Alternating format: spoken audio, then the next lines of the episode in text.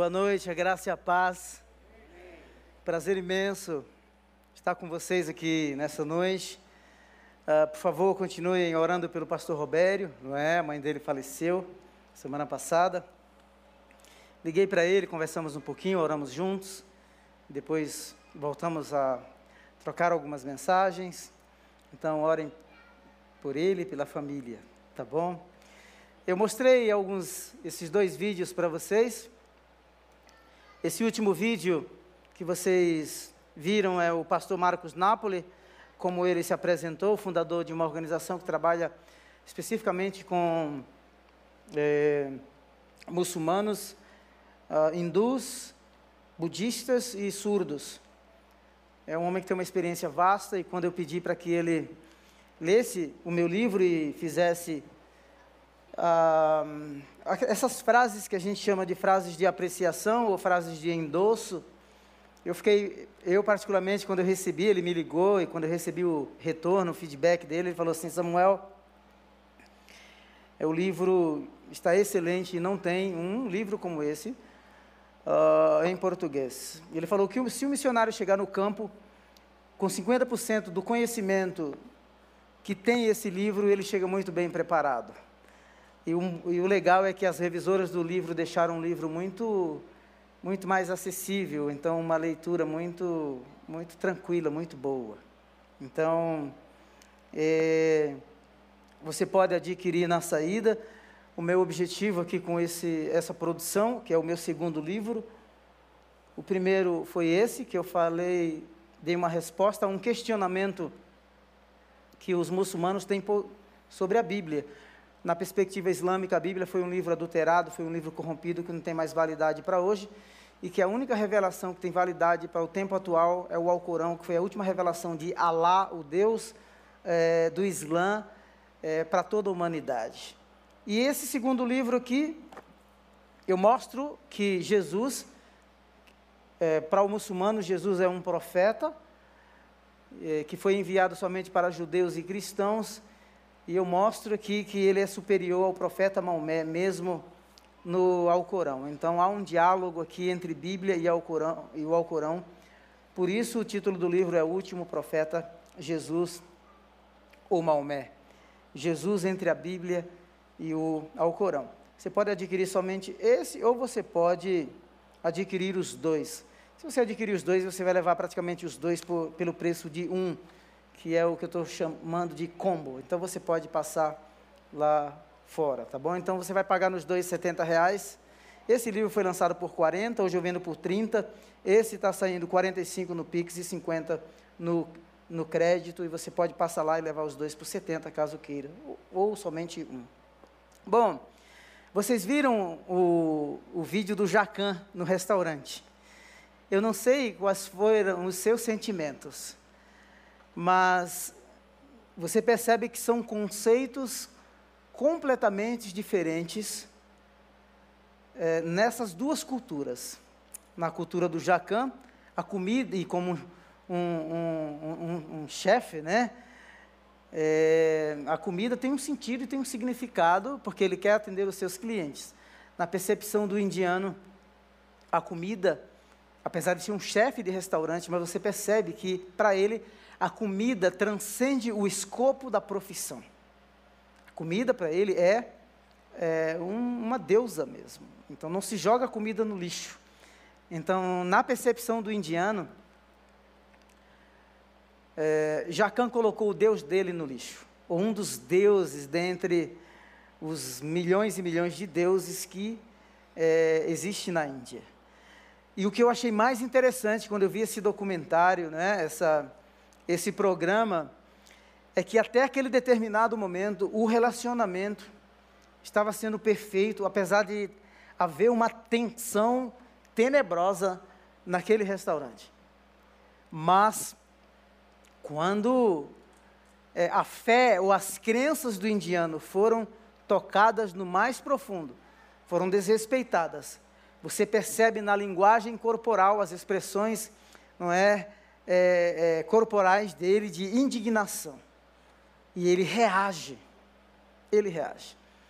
É da mesma forma acontece conosco.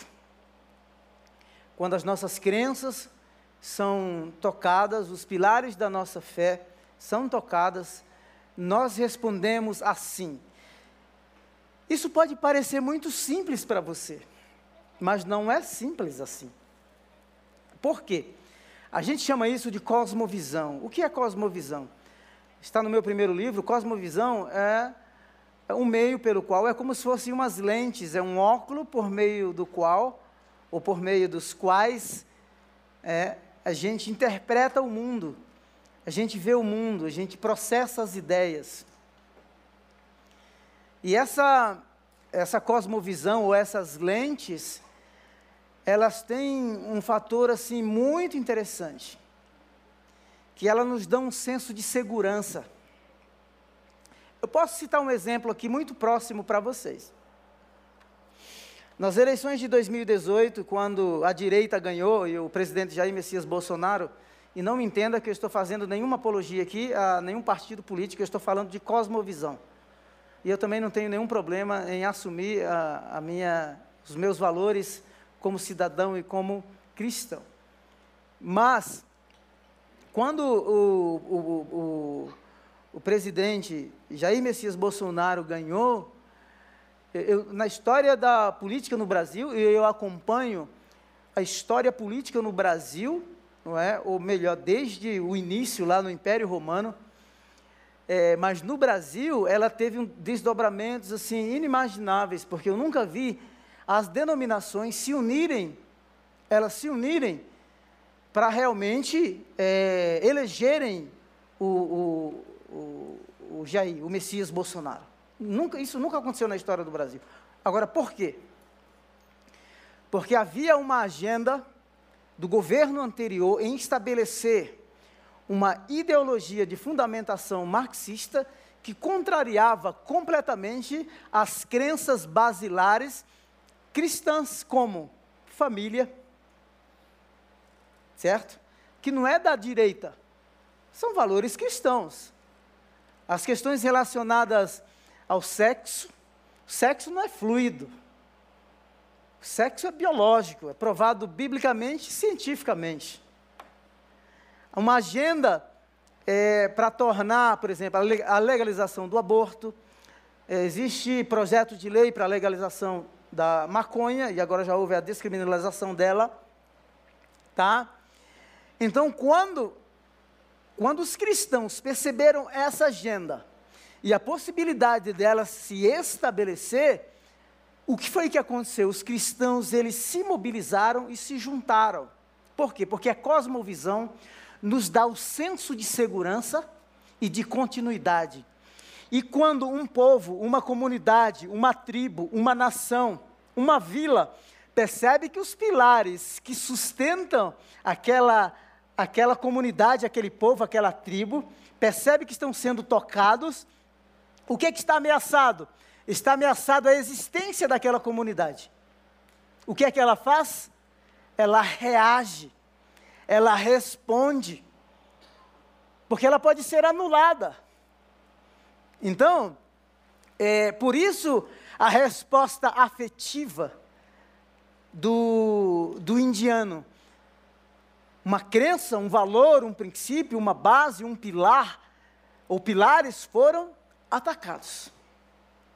Por exemplo, duas semanas atrás, um mês atrás, dois meses atrás, eh, num país da Europa, por causa da democracia, e a democracia é o direito de expressão e de liberdade, mas liberdades têm limites, e a liberdade tem que ser norteada pela ética e pelo respeito à crença do outro. Aí os caras pegaram um Alcorão e foram lá e queimaram o Alcorão. Isso causou uma revolta é, o, o, o, consulado, é, acredito que foi da, da, da, Suécia, foi invadido em Bagdá. É, os muçulmanos protestaram, e com razão. Vocês perceberam, é, não sei quantos viram é, esses noticiários, aí depois os mesmos caras foram no governo novamente, pediam autorização para queimar a Bíblia e a Torá. Então eu, eu falei assim: qual que é a vantagem disso? tudo bem, nós vivemos numa democracia, nós temos liberdade de expressão, mas, e porque eu tenho liberdade de expressão, não significa que eu tenho a liberdade de provocar esse tipo de sentimento, sabe, desrespeitosamente atacar a crença do outro. De maneira desrespeitosa. Há espaço para o diálogo respeitoso? Sim.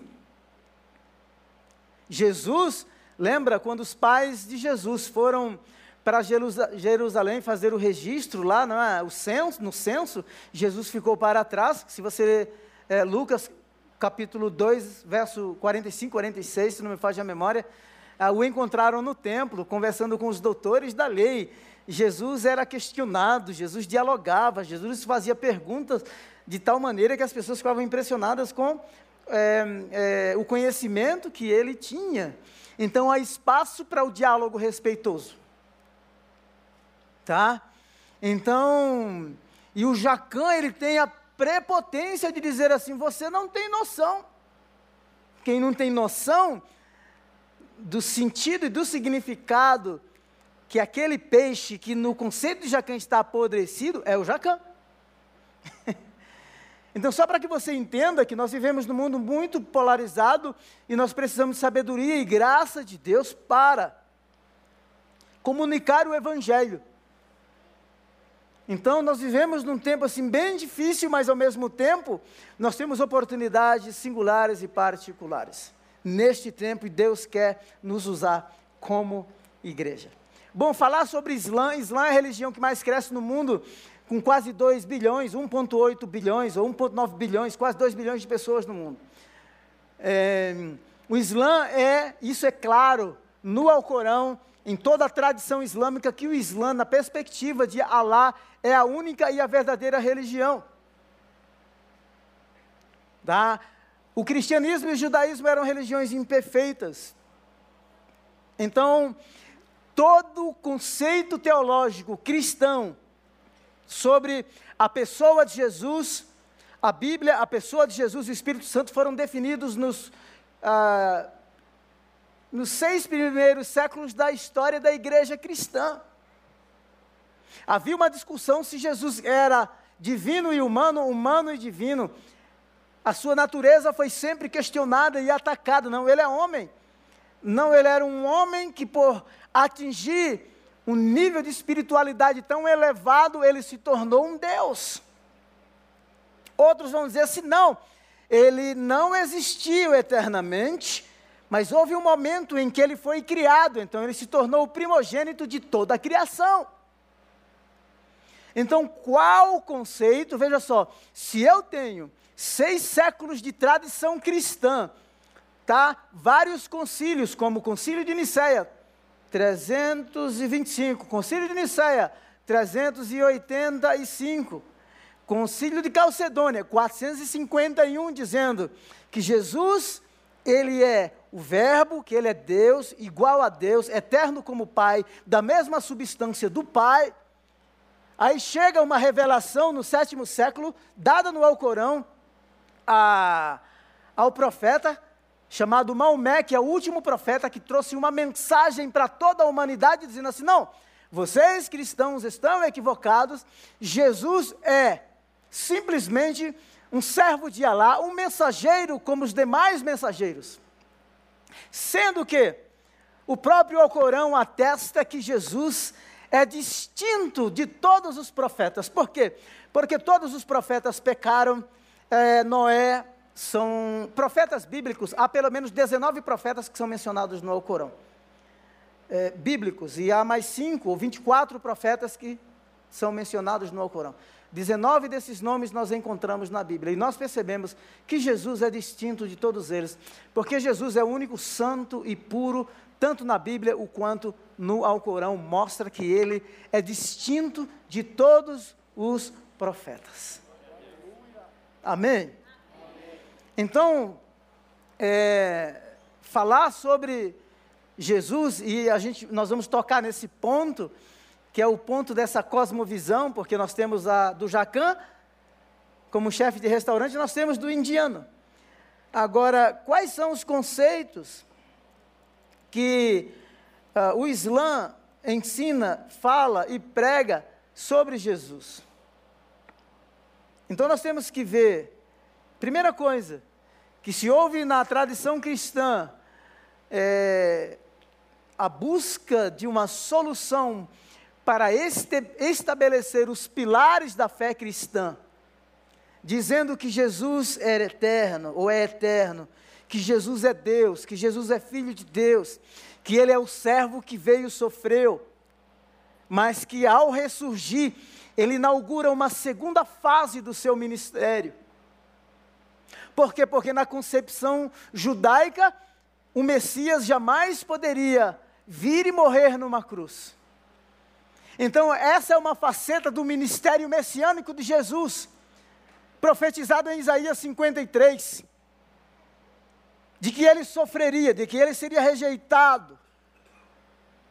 Jesus vai dizer isso a Pedro, aos discípulos, dizendo: Convém que eu vá para Jerusalém, que eu seja julgado, que seja morto, que seja crucificado.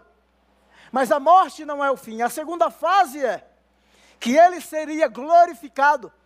Essa é a segunda faceta do ministério terreno de Jesus. Ele sofre, mas ele ressurge em glória. Amém? Então veja só que na concepção cristã, na concepção cristã, Jesus nasceu, nasceu de uma virgem. Jesus exerceu um ministério de provavelmente 33 anos. Ou viveu 33 anos na terra.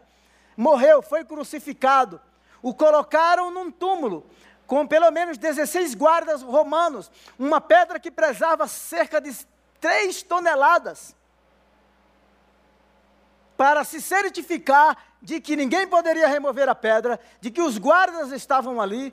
Então veja só, como pode agora os seguidores de Jesus, que eram os discípulos, enfrentar uma guarda romana, que era uma máquina de matar, remover uma pedra de ah, 12, ah, 3 toneladas e roubarem o corpo de Jesus, dizendo que ele não morreu.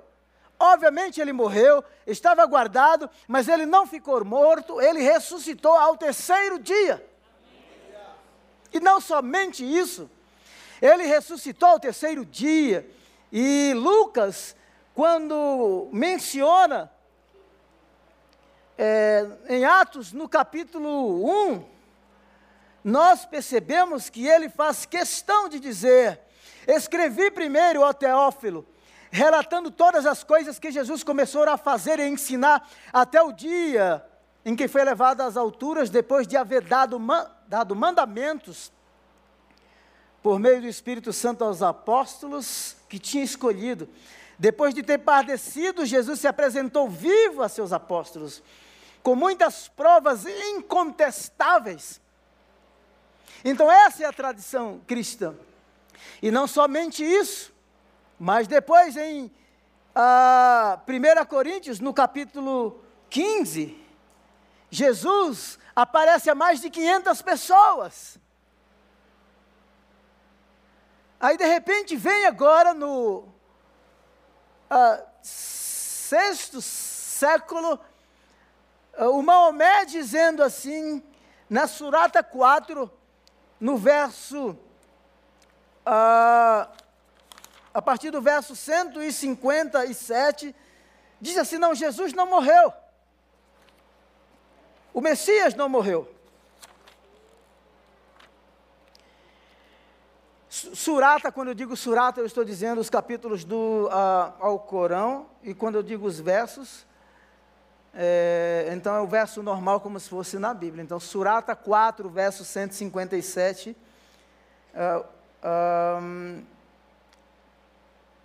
diz assim: E por dizerem, matamos o Messias, Jesus, o filho de Maria, o mensageiro de Alá, embora não sendo na realidade certo que o mataram, nem o crucificaram, mas o confundiram com outro. Então veja só que o Islã nega que Jesus morreu. O confundiram com outro. Ah, Jesus teve a consciência de que, ah, assim, ele realmente cumpriu todas as profecias. Ele veio cumprir todo o desígnio de Deus. Ele passou por todo um processo e foi julgado. as autoridades romanas e as autoridades judaicas se certificaram de que ele seria crucificado. Para se certificarem de que ele havia realmente morrido, passaram-lhe, atravessaram-lhe uma lança, o colocaram numa sepultura. Os discípulos se dispersaram. Jesus ressuscita e vai pegando os dispersos e os despedaçados e os juntando como uma comunidade de fé. Aí, de repente, no sétimo, sexto século, o profeta Maomé tem uma revelação dizendo assim: não, os judeus erraram, os romanos erraram, os apóstolos se confundiram. Na verdade é o seguinte: eles pensaram que crucificaram Jesus, mas Jesus não morreu. Enquanto Jesus estava prestes a ser crucificado, Alá o levou para os céus. Que falácia na teologia islâmica! joga toda a história e toda a tradição cristã no lixo. Vocês estão conseguindo me entender? E não somente isso, o que é mais comprometedor é que no conceito islâmico existe a teologia, enquanto nós cristãos acreditamos no princípio da teologia substitutiva, o que é teologia substitutiva? É o justo padecendo, pagando o preço pelo injusto. É o santo pelo pecador. Desde o Éden, quando primeiro Adão, é, Adão e Eva pecaram, Deus providenciou vestimentas para cobrir a nudez, cobrir a vergonha. Deus sacrifica um animal em favor deles. A gente vai para Levíticos e você percebe que quando alguém pecava, o judeu pecava, ele escolhia um animal sem defeito, colocava a mão na cabeça do animal e confessava os seus pecados. Aquele animal era um símbolo daquele coração arrependido. Porém, o animal tinha que ser um animal sem defeito. Agora veja só, vamos fazer uma conexão com o Novo Testamento. Quando é, aquela multidão está gritando diante das autoridades: solta Barrabás e crucifica Jesus o Nazareno. Eu pergunto, eu pergunto Barrabás, ele poderia ser sacrificado em lugar é, da humanidade? Ele poderia ser crucificado para pagar o preço pela salvação do mundo? Em hipótese alguma. O cordeiro teria que ser perfeito, sem mancha. O cordeiro teria que ser perfeito. Então, quando aquela multidão diz assim: soltem Barrabás, crucifiquem Jesus o Nazareno.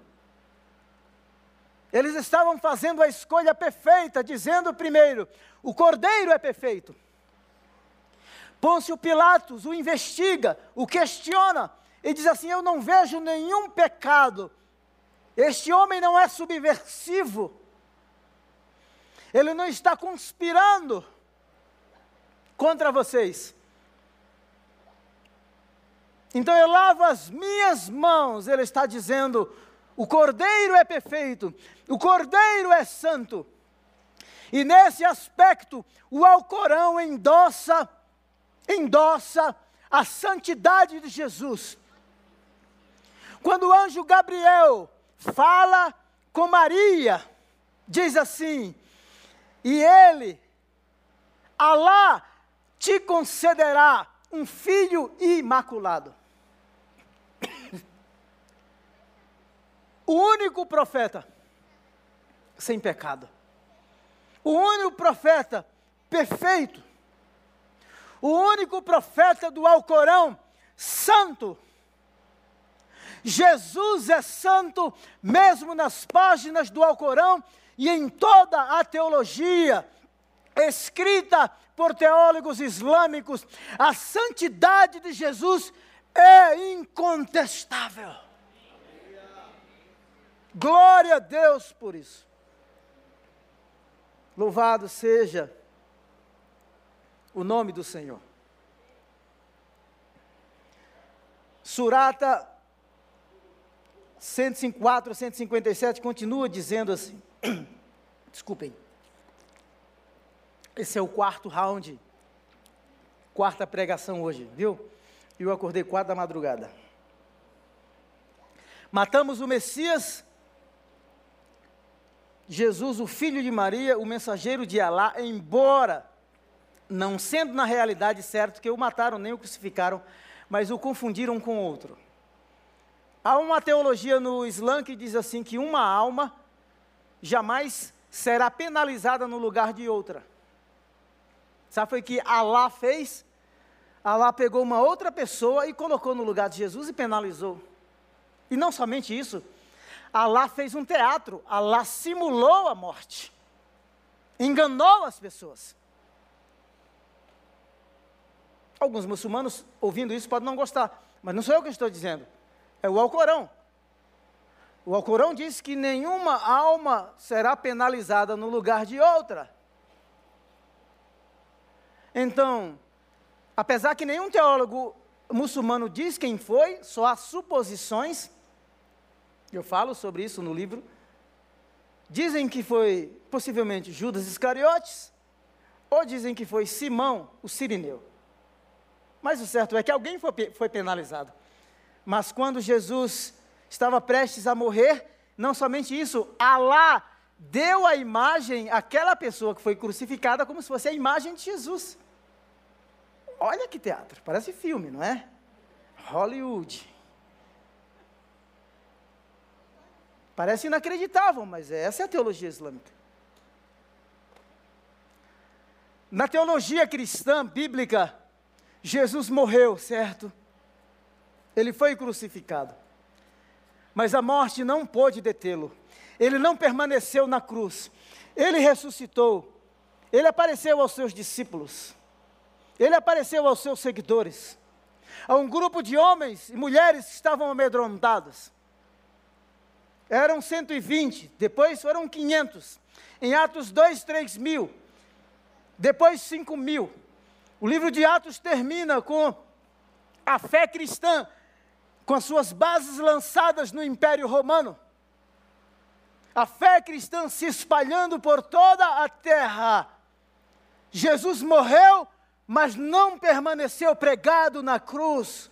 Ele triunfou sobre a morte, ressuscitou ao terceiro dia, está sentado à direita de Deus e intercede por nós.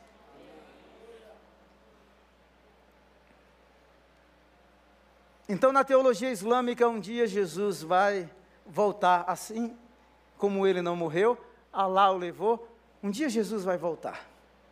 Ele não vai voltar mais como um judeu, porque o Alcorão diz que Jesus não foi judeu.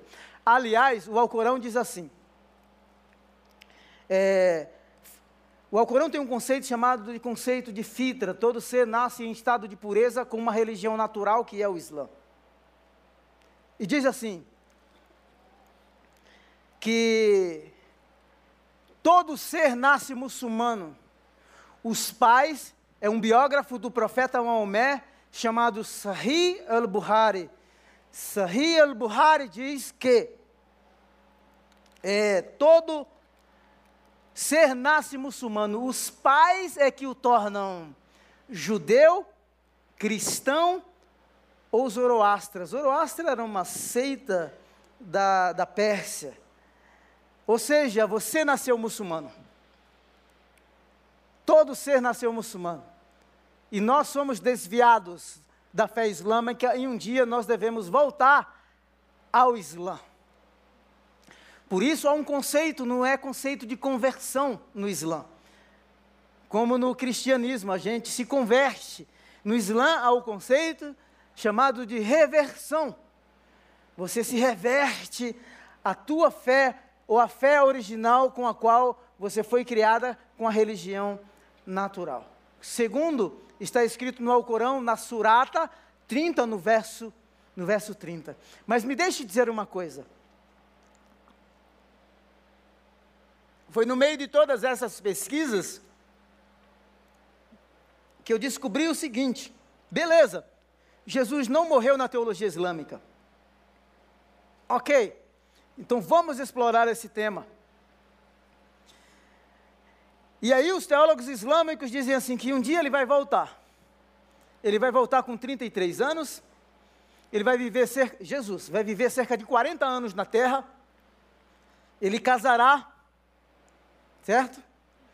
Ele vai proibir o consumo de carne de porcos e vai proibir a criação de porcos.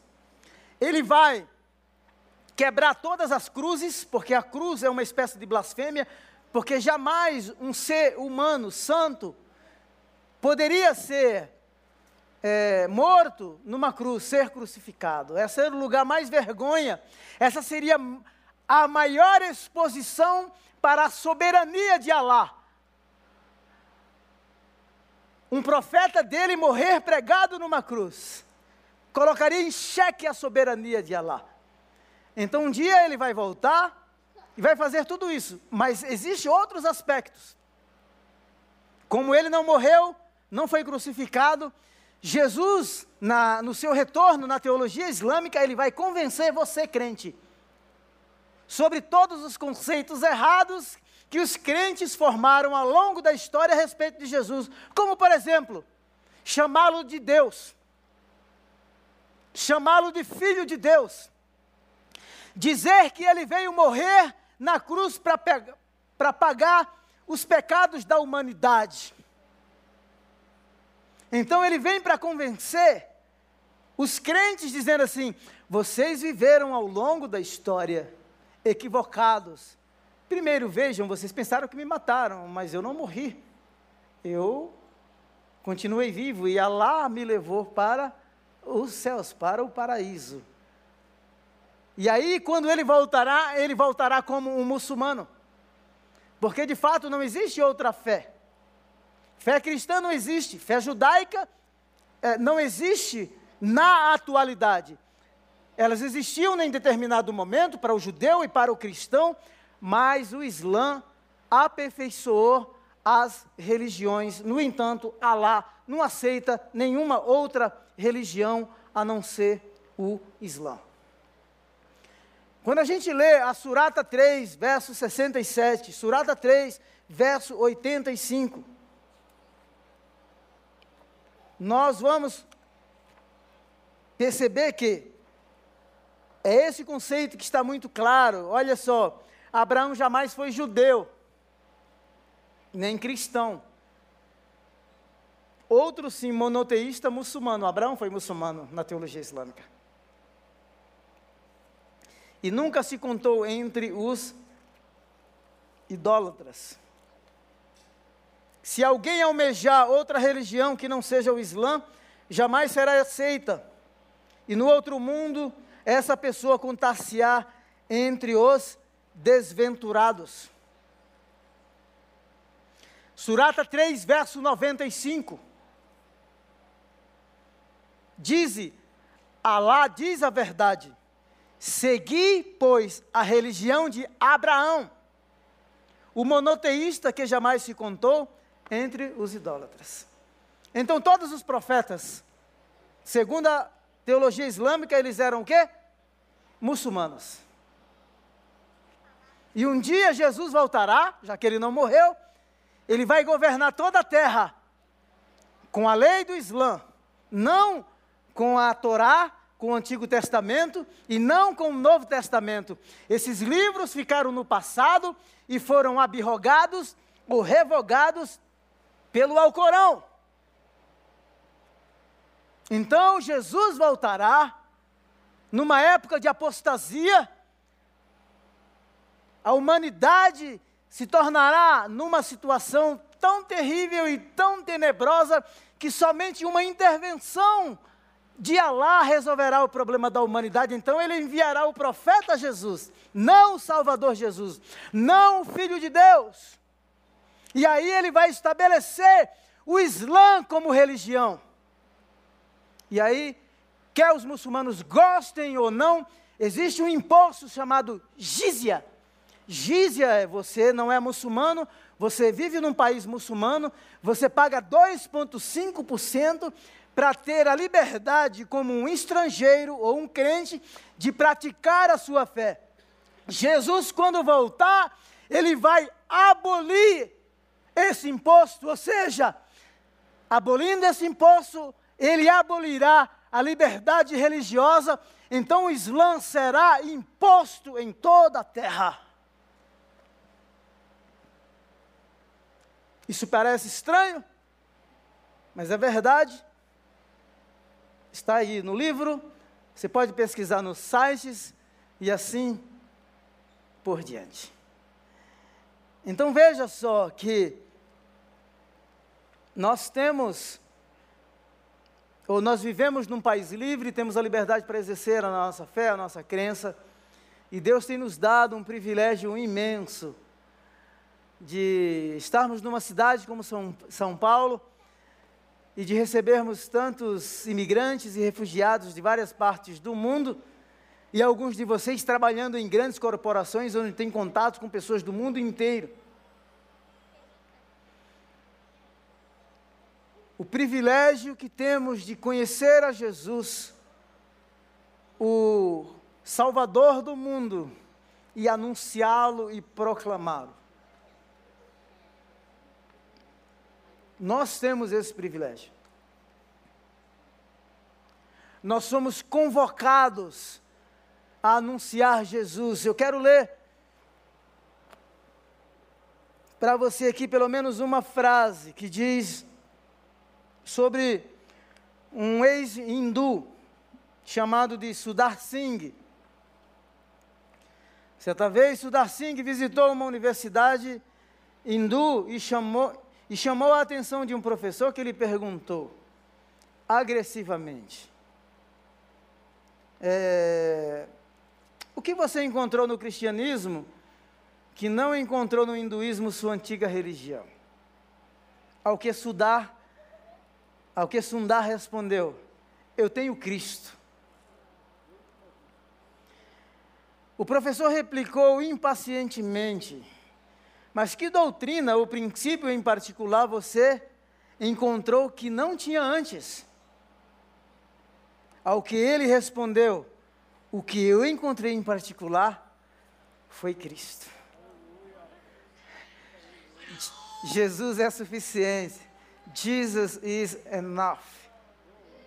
Ele é o nosso Salvador. E não somente isso, ao longo dos séculos, o chamaram de glutão, o chamaram de príncipe dos demônios, o chamaram de filho de uma fulana, e a todas as críticas ele resistiu. Tentaram, tentaram bani-lo de todas as expressões, inclusive as mais inclusivas ou inclusivistas no Império Romano. Tentaram dizer, é, século XIX, de que é, esse Jesus histórico nunca existiu, foi uma projeção não é? E aí o conceito de psicologia da projeção do século XIX, de que esse Cristo da fé foi uma invenção dos apóstolos. Deixe-me dizer uma coisa: a tudo ele resistiu, não somente ele continua em pé, mas todos aqueles o quanto se chamam pelo seu nome, porque um dia todo joelho se dobrará e toda língua confessará e dirá que ele é Senhor. Glória a Deus! Louvado seja o nome de Jesus. Vamos nos colocar em pé. Será que nós podemos aplaudi-lo novamente? Glória a Deus! Louvado seja o nome de Jesus. Ele disse: Eu sou o Alfa e o Ômega, o princípio e o fim. Eu sou o bom pastor e o bom pastor dá a vida por suas ovelhas. Ele triunfou na cruz do, do, Calvário e expôs a vergonha, principados e potestades, triunfando na cruz do Calvário sobre eles. Foi ele mesmo que disse: As minhas ovelhas ouvem a minha voz e me seguem. O Cristo ressurreto e vivo continua vivo e aparecendo para milhares de muçulmanos, onde se é proibido pregar o Evangelho, e milhares e milhares de muçulmanos têm se curvado diante do senhorio daquele que venceu a morte, o Salvador do mundo, o Cristo vivo e ressurreto. Glória a Deus. Jesus é apaixonante. Jesus é tremendo. Jesus é tremendo. Um dia nós o veremos face a face. Um dia nós nos encontraremos diante dele. Apocalipse diz assim: Olha, embora você teve pouca força, mas você não negou o meu nome. Vem, vem possuir por herança o reino que está preparado para vocês desde a fundação, a fundação do mundo. Oh, estaremos para sempre, seremos dele na mais plena forma e maneira, e nos encurvaremos diante dele e diremos: Digno é o Cordeiro de receber honra, glória e louvor para sempre. Aquele que comprou para Deus povos, homens, mulheres de toda tribo, língua, povo e nação. Todas as nações diante do Cordeiro de Deus, todas as nações o adorando e o louvando, dizendo: digno é o Cordeiro de receber honra, glória e louvor. Olharemos nos olhos dele e diremos: Obrigado. Obrigado porque vieste ao mundo para me resgatar e me constituir como filho, como filha de Deus. Pai, muito obrigado por essa noite. Obrigado por tua graça. Obrigado porque, como disse John Pipe, embora a humanidade ou muitos homens tenham tentado domesticar Jesus, ninguém nunca conseguiu. O cordeiro é um leão voraz. Oh! Louvado seja o Senhor. Te amamos. O que você pode dizer para Ele nessa noite? Diga para Ele. Te adoramos. Que essa casa se encha de adoração. Jesus, que a tua glória cubra São Paulo, cobre o Brasil. Que as nações, que todos os povos te louvem, conquistando para o Cordeiro o fruto do seu sacrifício. Anunciaremos a tua morte, o teu triunfo, até que o Senhor venha, porque da mesma forma como ele foi, ele virá. Ele virá com as nuvens, não virá em fraqueza, mas virá em glória. Virá como rei, rei que reinará por toda a eternidade. Glória sejam dadas ao Rei Jesus, ao Rei dos Reis, ao Senhor dos Senhores, aquele que habita na luz inacessível. Dizemos que te amamos, te amamos. Recebe a nossa vocação, o nosso ser. Usa-nos para que o mundo conheça o teu amor através das nossas vidas.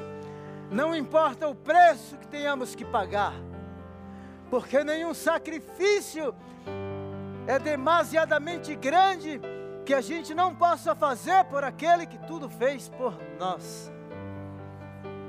Que essa mensagem, que essa boa notícia ecoe nas universidades de São Paulo, nas grandes corporações, nas salas de aulas. Oramos por um avivamento que esses homens e mulheres se espalhem por esta cidade, por este Brasil, que os escritórios, Deus eterno, sejam saturados pela boa notícia do Evangelho, para que haja arrependimento, para que haja cura, para que o governo do Cristo vivo e ressurreto chegue nesses lugares, que culturas sejam redimidas, que vidas sejam transformadas, que a justiça seja estabelecida e restabelecida nesses lugares, na nossa cidade, a partir dela e entre as nações, em nome de Jesus. Amém. Glória a Deus. Você pode glorificá-lo. Glória a Deus. Glória a Jesus. Glória a Jesus. Glória a Jesus. Louvado seja o nome do Senhor. Louvado seja o nome do Senhor. Tenha uma semana abençoada, cheia da graça e do amor do Senhor. Que a graça do Senhor inunde o seu coração. Que a graça do Senhor extravase através da sua vida. Que você entre em todos os lugares levando o bom perfume de Cristo. Amém? Deus te abençoe. Passe lá no estande, onde estão os livros, e adquira os seus volumes. E presenteie pastores, amigos, missionários e etc. Abraço, boa semana. Aleluia.